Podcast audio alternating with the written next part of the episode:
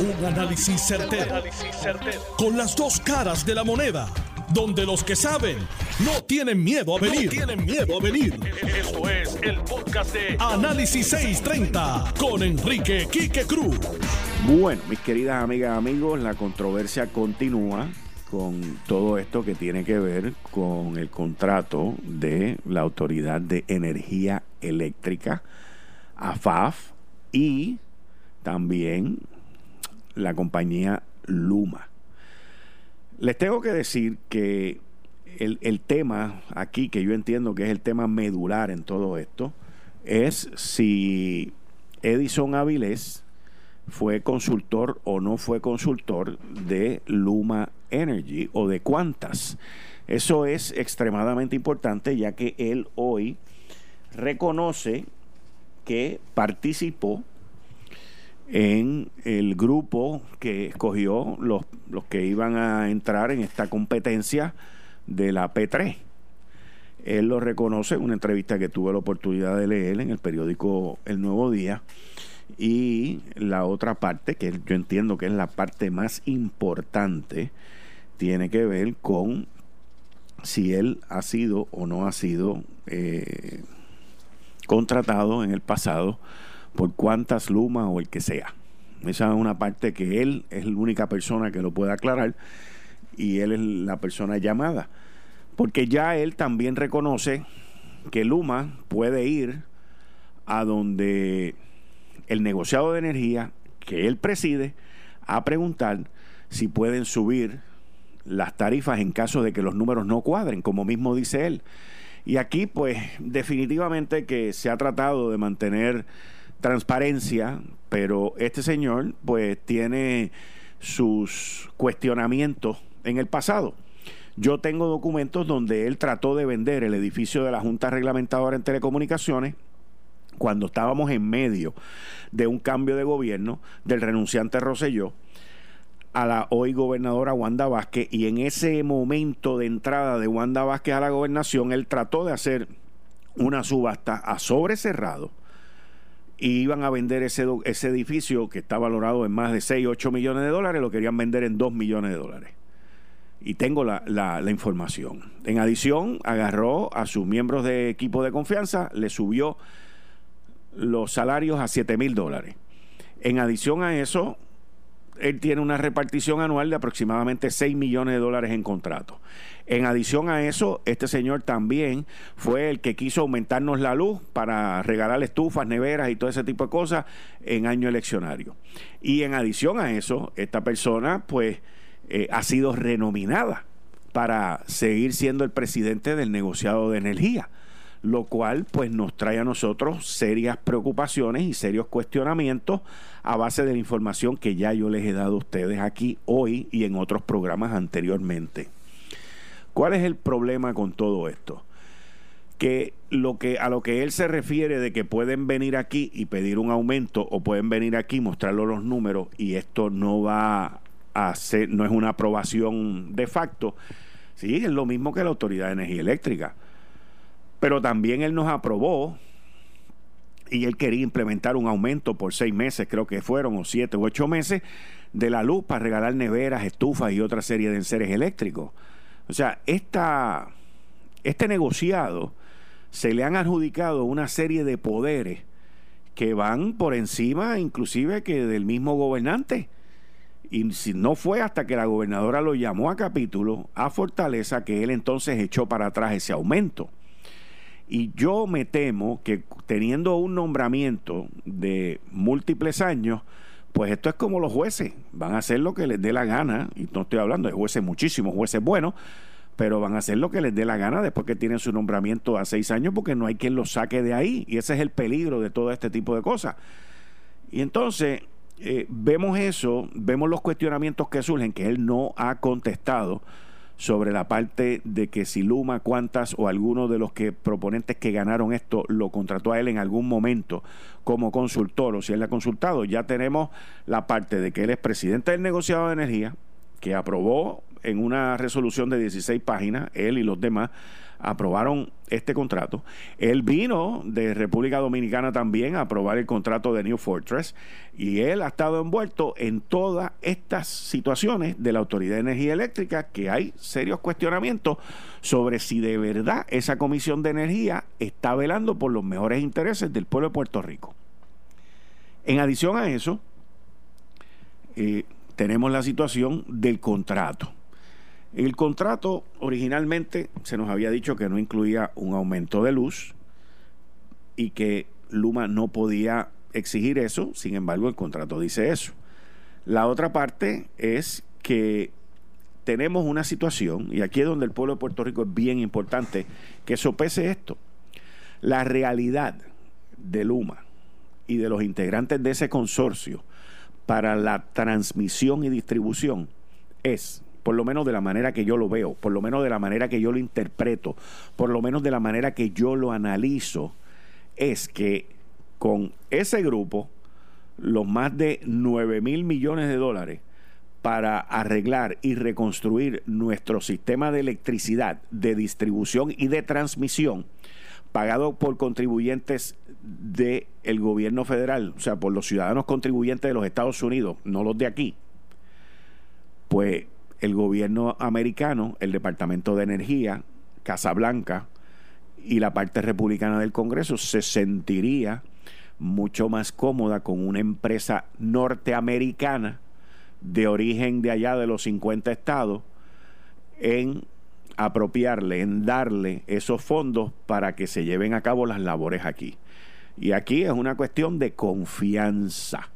Aquí es una cuestión de que esta gente pues más o menos van a ser como un project manager y en adición a eso se van a ganar entre 100 y 125 millones de pesos al año que tienen que salir de las de los ahorros que ellos puedan identificar.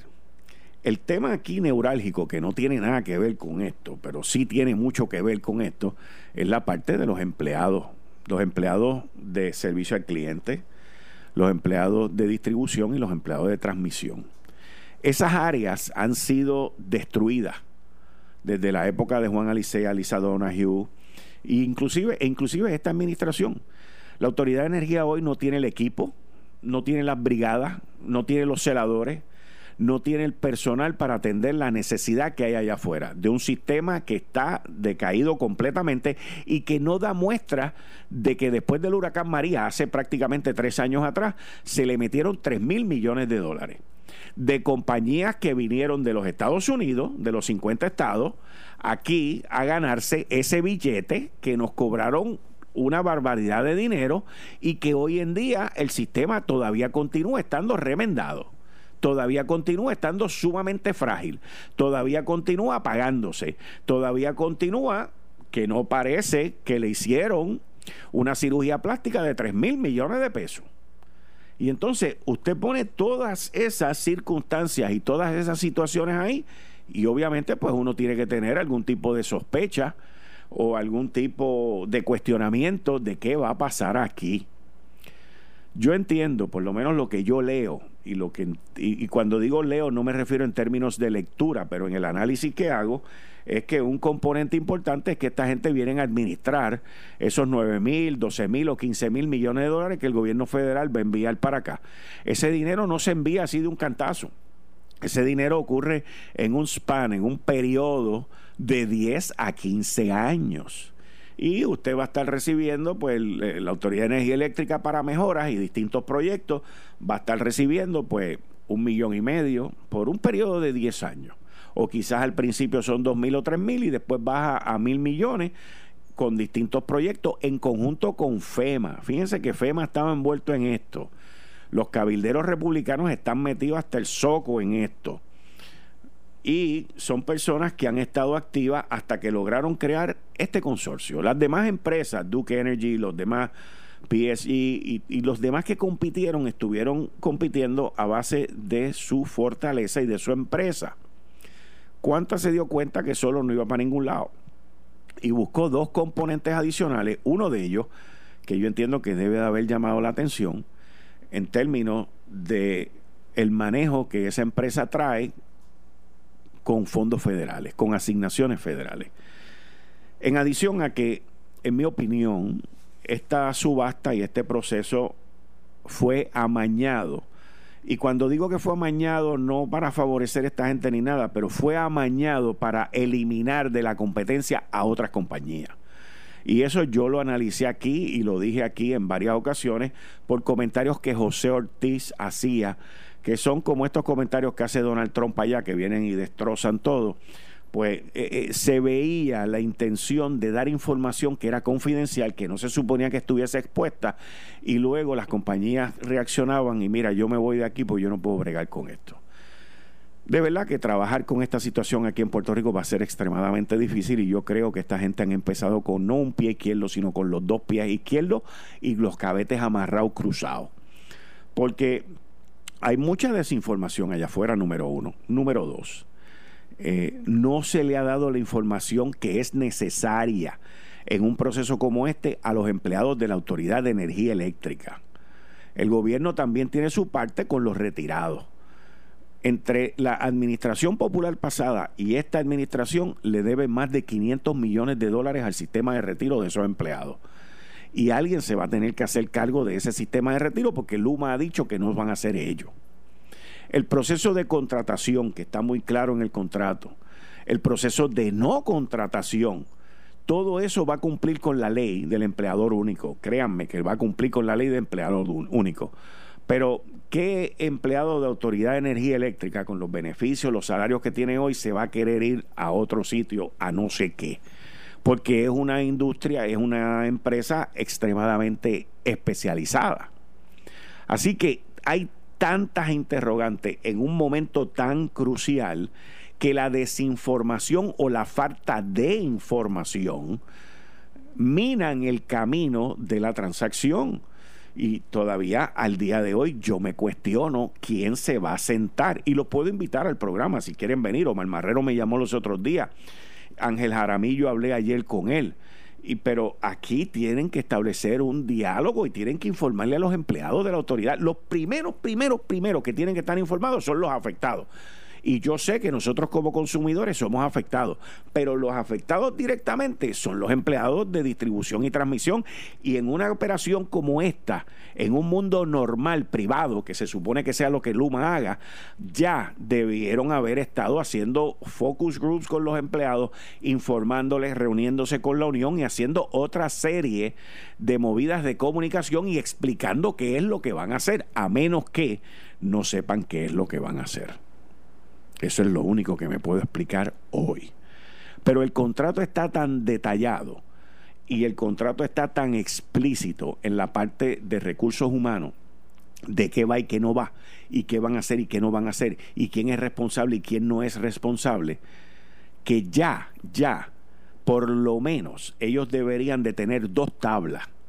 ¿ok? En una misma hoja cabe esto todas las descripciones de las labores de los empleados hoy en distribución, transmisión, servicio al cliente y las áreas administrativas que ellos vayan a ocupar y que se vayan a encargar, tener una tabla con todas las descripciones, toda la codificación de todos los empleados y cuánto ese empleado se ganaría con Luma Energy. Eso es lo más sencillo que se podría estar haciendo ahora mismo.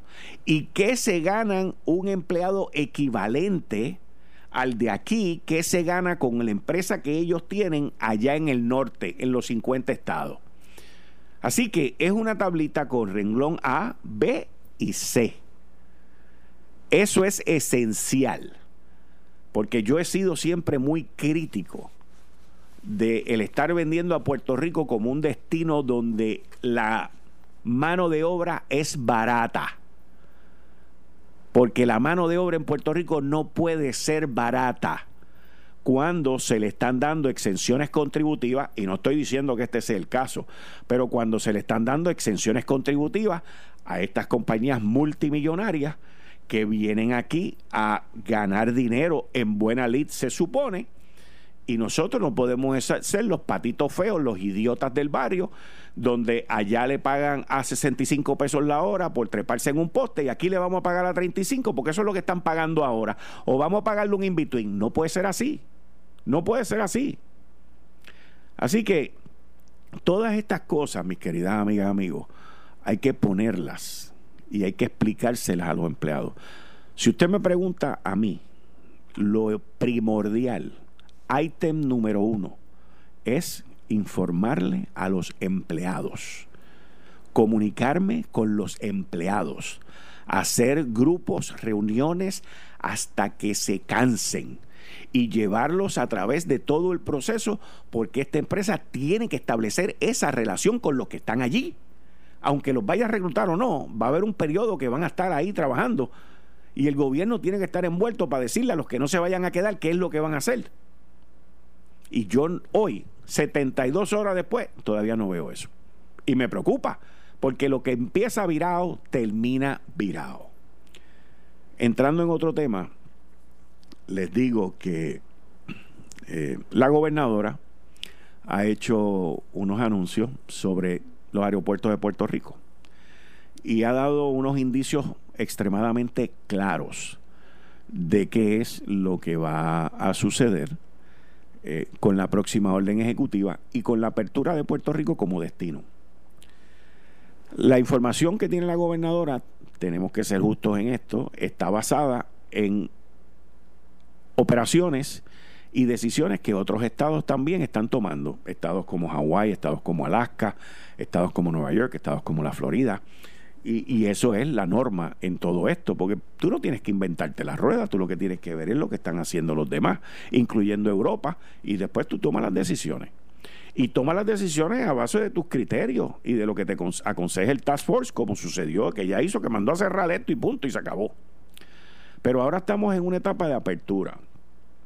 Y, y también hay una etapa de hasta cierto punto histeria colectiva de que, ah, que si hay un caso en Ciales, otro en Canóvana, otro en San Germán, y uno llegó de Filadelfia, el otro llegó de Florida, y salen por allá cuatro médicos diciendo, ah, Florida es un peligro. Sí, Florida es un peligro, hay que trabajar con todos esos peligros.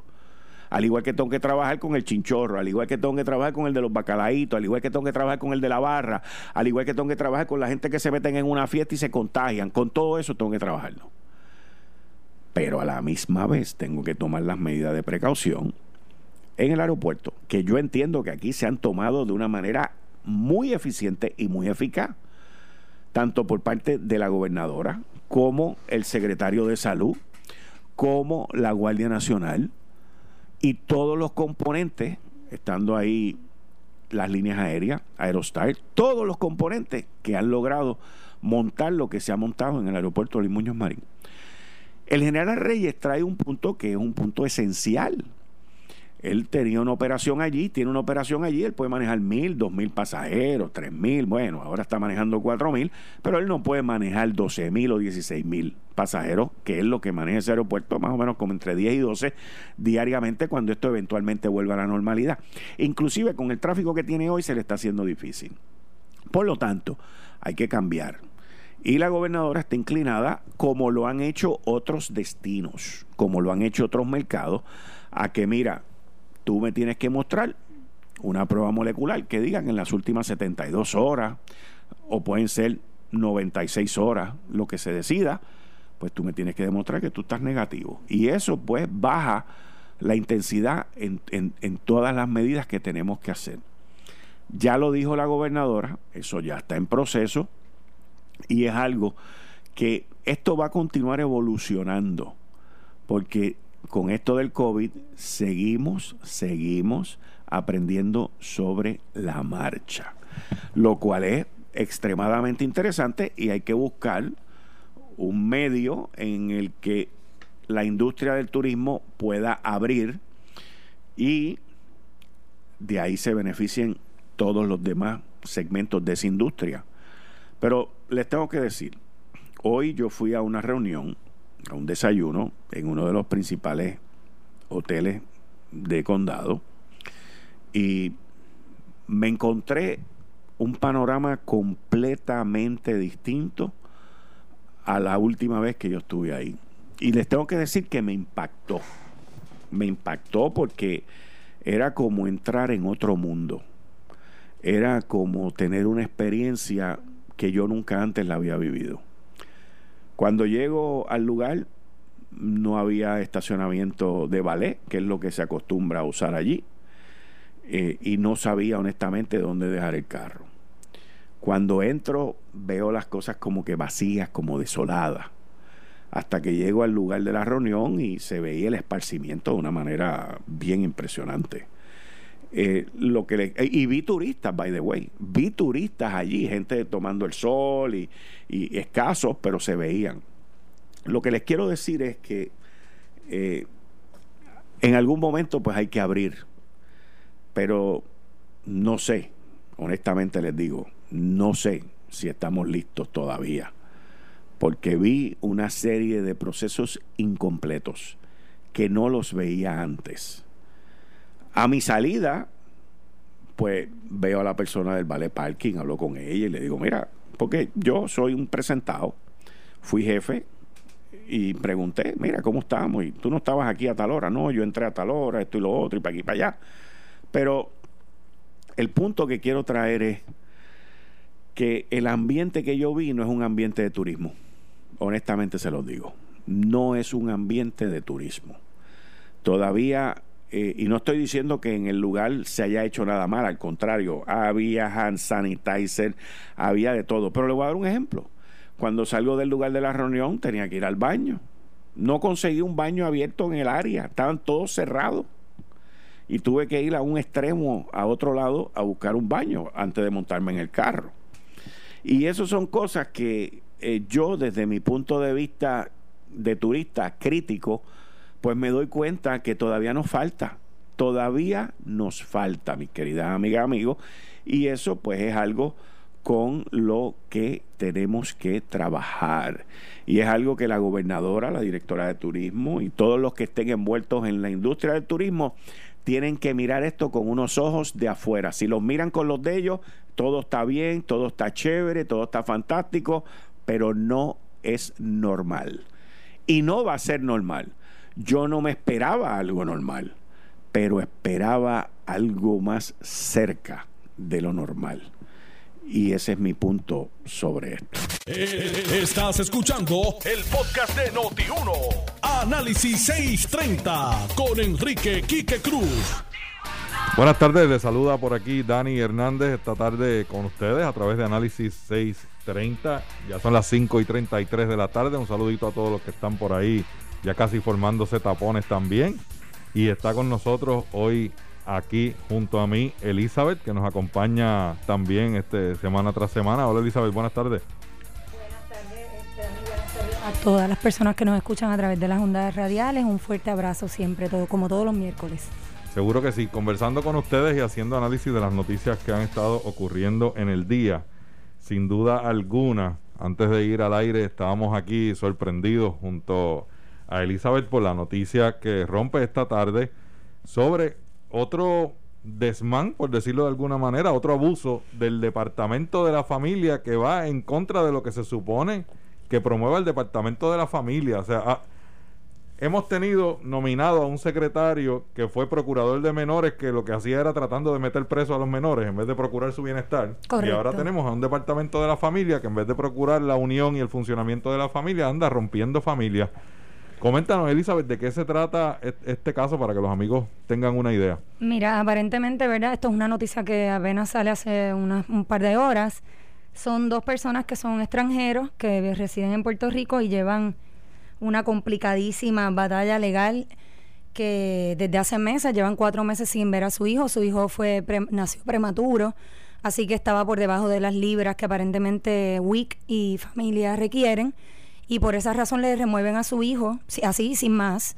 Las personas no han podido defenderse como se supone porque no hablan español y tampoco se le han puesto traductores. Los traductores que se le han puesto son traductores que tampoco hablan bien el inglés, que es el idioma que ellos hablan. Así que podrás imaginarte, son personas de escasos recursos. Eh, aparentemente hay un elemento racial envuelto.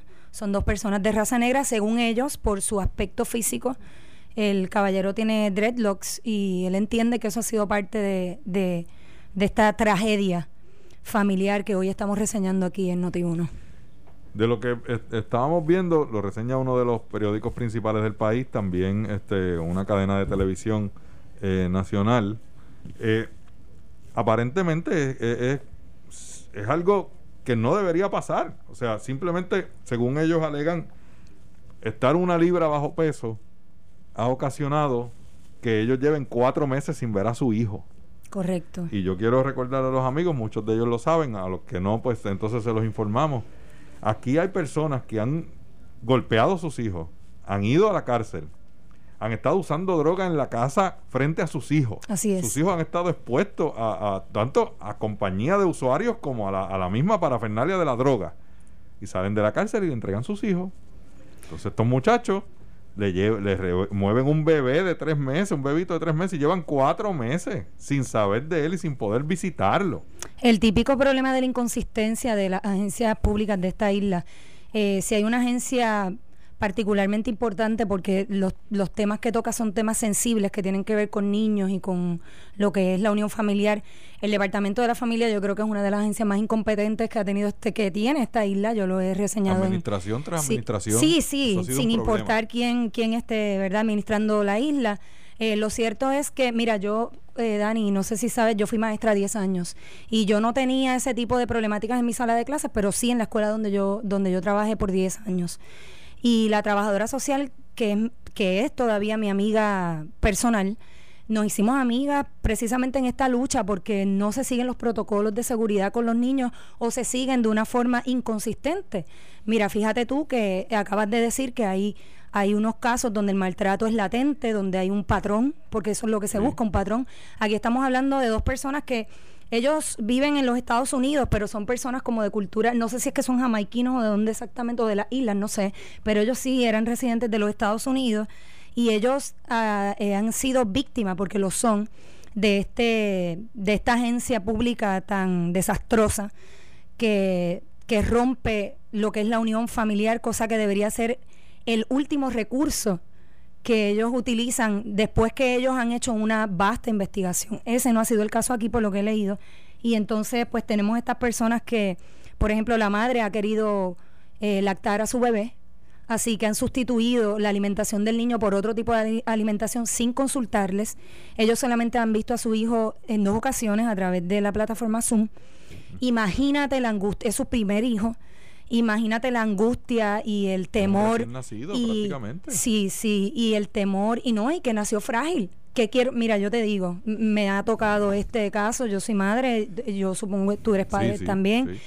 Este, yo creo que esto, esto de verdad es una tragedia que el pueblo debe conocer y, y, y a través de estas ondas radiales quiero verdaderamente hacer un llamado a, los abogados que nos están escuchando, trabajadores sociales, si pueden intervenir en esta en esta situación para ayudar a esta gente, algún traductor, ellos necesitan. Un profesional. Sí, profesional, un traductor. una vergüenza. en inglés. Más allá del departamento de la familia. Sí, no estamos hablando de, que es alemán, de que es ruso, Correcto. es inglés y en los tribunales no se les pudo proveer el servicio adecuadamente. Porque no se trata de llamar a fulanito que habla inglés para que venga cuando es un asunto de traducción, mucho más en términos, en asuntos legales. Pues usted necesita un profesional. Igual que se necesita para la gente de la comunidad sorda, por ejemplo. Pues necesitamos, es una vergüenza, y yo lo he dicho muchísimas veces y lo sigo repitiendo, que en un país donde hay profesionales que van a la universidad, en el caso de los abogados, 8 o 10 años en la universidad, después de estar 12 años tomando clases de inglés en la escuela que sea que usted estudia, porque sea privado o público, usted toma clases de inglés desde el primer grado hasta el grado 12 y usted sea todo un profesional y no pueda comunicarse efectivamente en inglés. Qué vergonzoso que en esta isla, que somos un Estado, libre y asociado, pero somos un Estado. Eh, en ese sentido, ¿verdad? Lingüístico es un idioma que muchos de nosotros deberíamos dominar y por muchas razones que no, ¿verdad? No entran dentro de este tema. Tal vez eso es otro tema de conversación. No se domina y estamos hablando de derechos, de, de cuestiones legales, de separación de esa familia y que sea el idioma una barrera a mí me parece absurdo inaceptable, este estas personas están desesperadas mira eh, lo reseñó una página eh, nuestra patria PR por ejemplo y dice you know what bothers me um, what, what bothers me most about this story is the fact that we still find it so hard to believe that the treatment of these people in Puerto Rico is how black people porque ahora es un issue racial la cuestión are treated every day in the US. Eh, de verdad que eh, es algo que uno tiene que comentarlo para que creamos conciencia y tengamos conocimiento de las cosas que sí suceden en nuestro país. Porque incluso cuando se dan estos eh, eh, movimientos en contra del discrimen ya sea por las razones que sea, pero en esta ocasión por discrimen de raza, por el color de la piel. Por su aspecto físico, porque tiene dreads, porque, porque los estoy viendo aquí ahora mismo. Sí, sí, sí, y, se ven las fotos en, las redes. Tal vez haciendo honor a su este, cultura o a sus creencias. Claro, claro, pero es, eso no define lo que es una para persona. Nada, eso no lo define. Nada. Entonces, que, que nosotros pensemos, y en Puerto Rico haya gente que incluso con, con un nivel de influencia grandísimo, que piensen que esas cosas no pasan aquí que eso es un asunto de Estados Unidos, que aquí todos somos blancos y vivimos felices y que nadie discrimina contra nadie. Sí, hay un discrimen racial y por razón del color de la piel que, que, lleva al punto, en este caso, de separar una familia. De saltarse protocolos. No hay otra base. Oiga, ustedes que nos están escuchando saben cuántas veces usted ha visto un niño obeso, que usted mismo duda de su salud, que usted sabe que es un candidato a diabetes o ha visto un niño que está, este, como, como, como decían nuestros abuelos en el campo, remilgado, bajo peso, flaquísimo. la, explotación en las redes, la este explotación de los menores en las redes que está en nuestra, no en nuestra propia cara, sin ningún propósito que, explotar su imagen y ya. Es un abuso de sacar provecho a los adultos por, por, por, por lo chévere que se ve. Por este, muchas razones, correcto. Y entonces no se toma ninguna medida usted, estoy seguro que hay gente que han llamado porque saben que hay niños maltratados en su vecindario, en su comunidad. No toman ninguna medida. Y entonces que se le quiten un bebé de tres meses de entrada a esta pareja que nació prematuro, que, que sabemos de, del saque que está bajo peso. Su madre lo está alimentando de manera natural, lactándolo. O sea, no hay, no hay nada que ese niño pueda necesitar que su madre no se lo pueda dar a través de la lactancia. La ansiedad que genera en el bebé, no tener el olor y el calor de su madre. La ansiedad y la depresión que de por sí el parto genera, ¿verdad? Eh, ahora no tener a tu hijo en un país extraño donde no es tu país de domicilio, ¿no? Y sobre todas las cosas, Dani, cuatro irrecuperables meses oh, de los inicios de esos de esas fotos de verdad de esas alegrías que, que traen a, a, nuestra vida los hijos eso es irrecuperable y yo me pregunto ¿quién va a responder por el daño causado a esta familia? Porque esa es la, esa es la cosa, Dani, le devuelven al hijo, pero ni siquiera perdón le pide el Estado, nada, nada hace el Estado por esto, así que...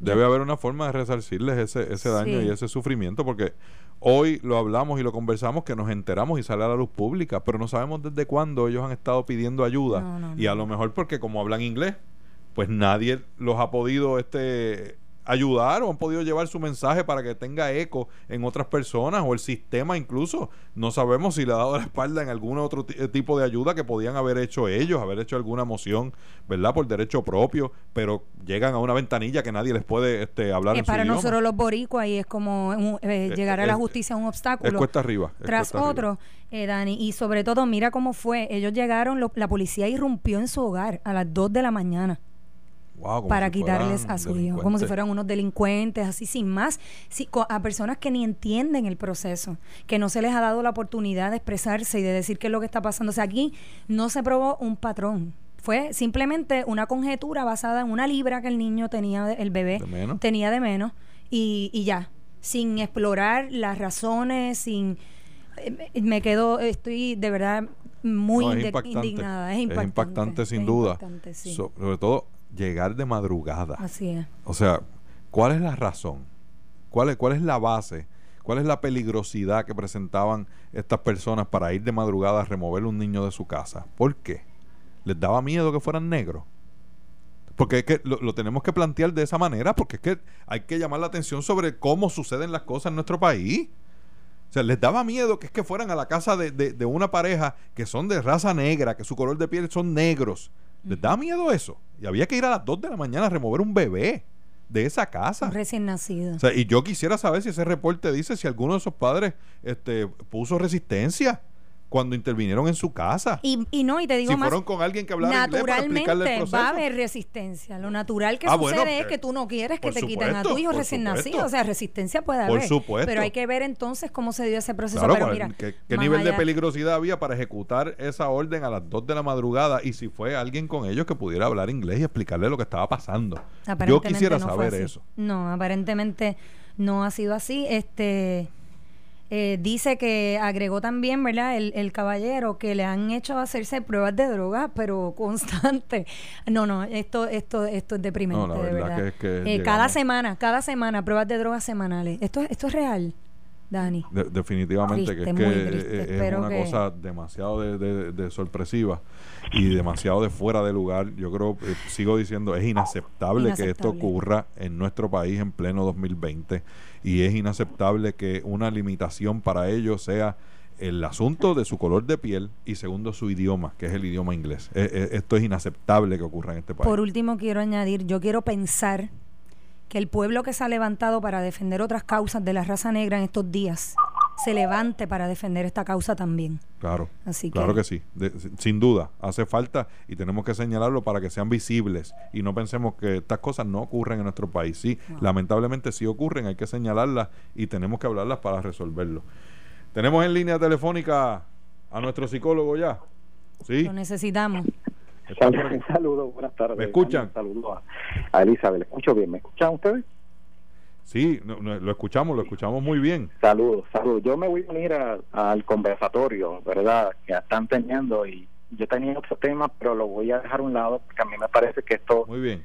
es respuesta. Muchas gracias. Eh, y voy a incluir algunos elementos dentro de mi experiencia clínica donde desarrollo prácticamente todas mis horas clínicas a la vida de los, de los menores, los desarrollo. Y me llama la atención porque precisamente estaba leyendo ahorita la noticia que estaba haciendo un análisis de la ley 177 y la ley 246, ambas, que trabajan el bienestar y la protección de los menores. Eh, de hecho, la diferencia entre una ley y la otra habla sobre la no institu institucionalización, no institucionalizar, ahí vamos, ahí vamos bien. Y, y el dar el derecho a los padres para que tengan la oportunidad de, eh, de ser el primer, la primera alternativa ante el proceso de reconstrucción de esa relación paterno-filial o materno-filial. Ahora, a mí me llama la atención lo que postulan, ¿verdad? Ustedes de manera muy pertinente, porque yo he tenido casos, por ejemplo, un caso de peritaje eh, de, uno, de un infante eh, que salió en las noticias donde se le rompió los brazos, se le rompió las piernas, donde se le hirió.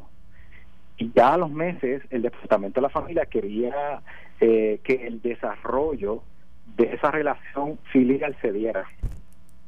Entonces, parece inverosímil porque a veces hay pacientes que uno notifica sobre abuso sexual o que vienen a la, a la oficina eh, siendo víctimas de abuso sexual, pero ya llevan dos años, dos años y medio que fue eh, encausado el proceso y que el Departamento de la Familia, ¿verdad? Se supone que asumiera responsabilidad, pero nunca lo asumió.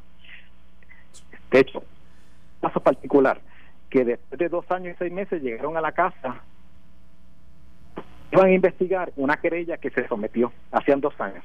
Wow.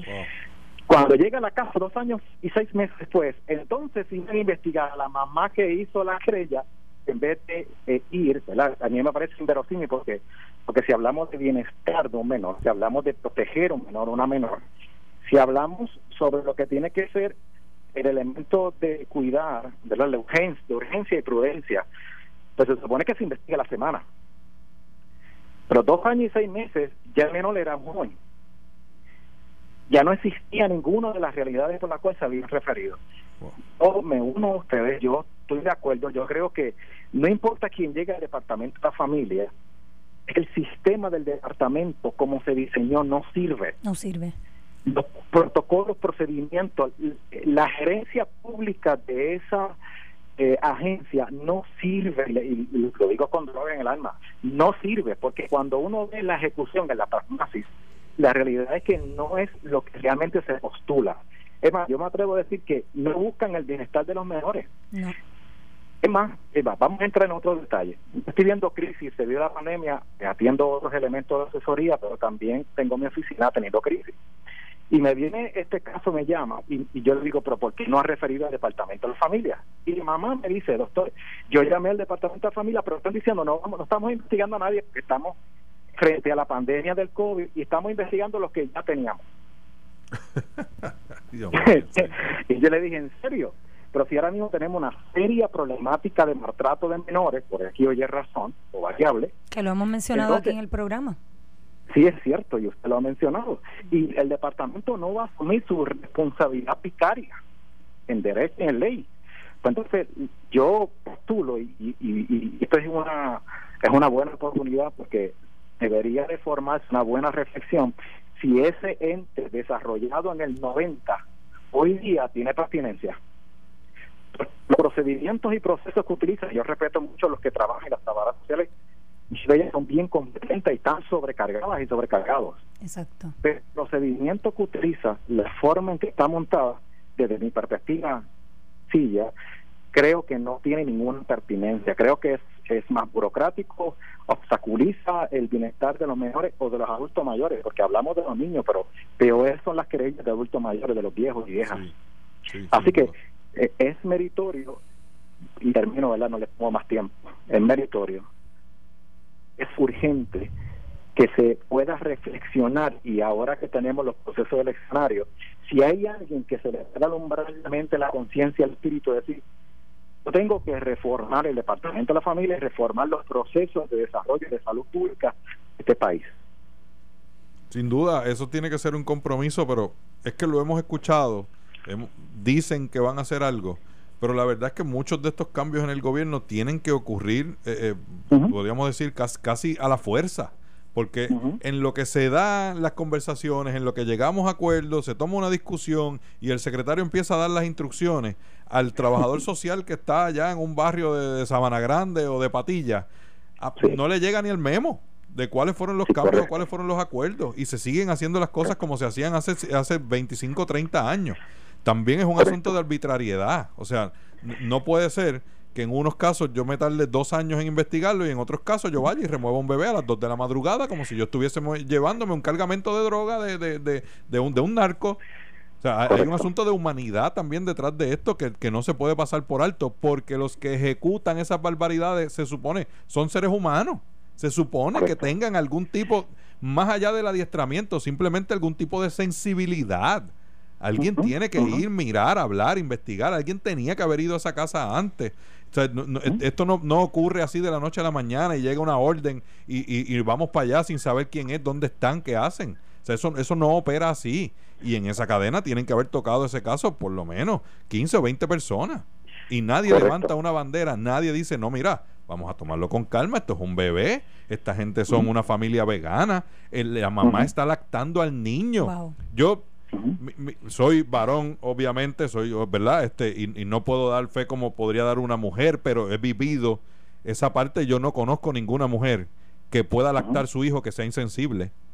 E, e, es, un acto que sale del corazón, esto no es un acto que sale del bolsillo. No, no es típico, ¿verdad? Que una madre maltratante lacta a su hijo. No, un, padre maltratante puede comprarle un carro caro a su hijo, pero una madre que, maltrate a su hijo no lo lacta. es, algo que, no está en su sentimiento. No es típico, no es típico. Yo lacté a mis hijos a los dos. Este, hay dos elementos. hay dos elementos que... Sí, adelante, adelante, doctor. Sí, perdóneme, perdóneme. Hay dos elementos bien pertinentes, perdóneme, hay, que se debe de postular. Primero, de 0 a 5 años hay que tener sumo cuidado, se maneja ese desarrollo porque cualquier elemento que se sale fuera de la, de la, de la, de la norma va a tener un efecto en el desarrollo o neurodesarrollo de este menor, traumático. Dos, lo que dice la literatura es que si se los quitaste a tu mamá y los procesos son totalmente distintos, eh, ¿quién va a manejar todos los traumas que este niño o esta niña va a manejar o va a trabajar o se va a desarrollar, perdón, durante todo este periodo? ¿Quién? Sí, es porque el Estado no suple eso. No, no, porque entonces el Estado asume, entre comillas, la responsabilidad de, quitarlo de la casa, sacarlo, pero no asume la responsabilidad del proceso terapéutico o el proceso de desarrollo saludable. Y doctor, un trabajador social está preparado en un área bien particular, no es un experto en conducta humana como lo sería un psicólogo o un terapista familiar, es un conjunto de gente y eso no se provee para nada. Yo fui testigo de eso por muchos años es, un, es un sistema incompetente que lacera, lacera el amor familiar. Doctor, le agradecemos su, su participación y enriquecer la conversación desde el punto de vista de su, de su expertise, ¿verdad? Y de, las experiencias que ha tenido eh, trabajando esto de manera profesional. Y, esperamos que siga haciendo estas contribuciones aquí al programa de Análisis 630, también junto a Kike, que lo escuchamos toda la semana. Muchas gracias. Gracias a ustedes, un honor participar con ustedes. Muchas gracias, muchas gracias. Buenas tardes. Bueno, son las 5.56, Elizabeth. Esto fue el, podcast de Notiuno. Análisis 630 con Enrique Quique Cruz. Dale play a tu podcast favorito a través de Apple Podcasts, Spotify, Google Podcasts, Stitcher y notiuno.com.